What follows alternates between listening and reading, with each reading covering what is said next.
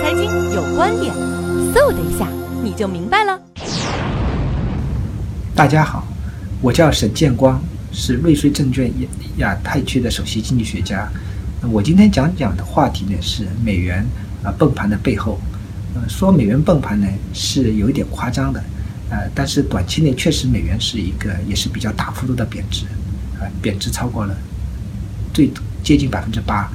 从超过一百到现在只有九十三都不到，那么前期甚至到九十二下探。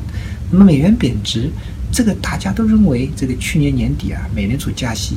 啊，美元会大幅升值的，这个市场的一致预期。那么还有这个认为美联储加息对吧？美元升值，还有很多人呼吁人民币要一次性贬值，这样一个这个背景下发生的。那么这个跟呃我仔细研究的这个美美国。这个经济周期啊，以及美联储加息七年以来七次加息周期当中，大概率美元是走弱的。从这次也可以看到，美元升值其实在一四年、一五年其实透支了它现在的这样一个一个上升的势头。那么等加完息之后，美元这个反而是贬值。那另外一方面呢，其实美国经济也没有想象当中这么强劲，啊，这个一季度增长只有零点五，而且。这个美国经济的复苏主要还是靠低利率环境下金融、地产啊这个一个服务业的复苏啊，一旦美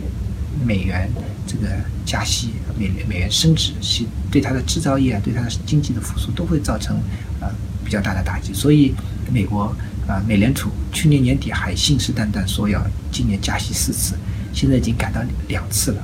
而市场可能预计两次都没有，就一次。这样的话，美元可能还会。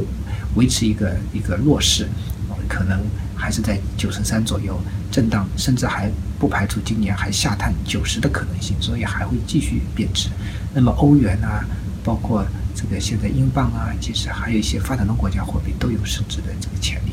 那么美元贬值对人民币是一个很大的利好，就是排除了一次性贬值的必要性，而且人民币对着美元啊。稳定啊，对其他货币贬值，对中国实体经济、对金融稳定都有好处。所以，这样弱势的美元给中国和其他发展中国家创造了条件，赢得了时间，做一些深入的结构性的改革，或者一些呃这个需求端、供给端的这样同时的刺这个刺激经济，使经济能平稳发展，提供了条件。好，我今天就讲到这里，谢谢大家。